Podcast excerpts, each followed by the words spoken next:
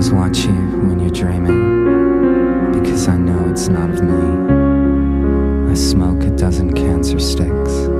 Imagine there are two or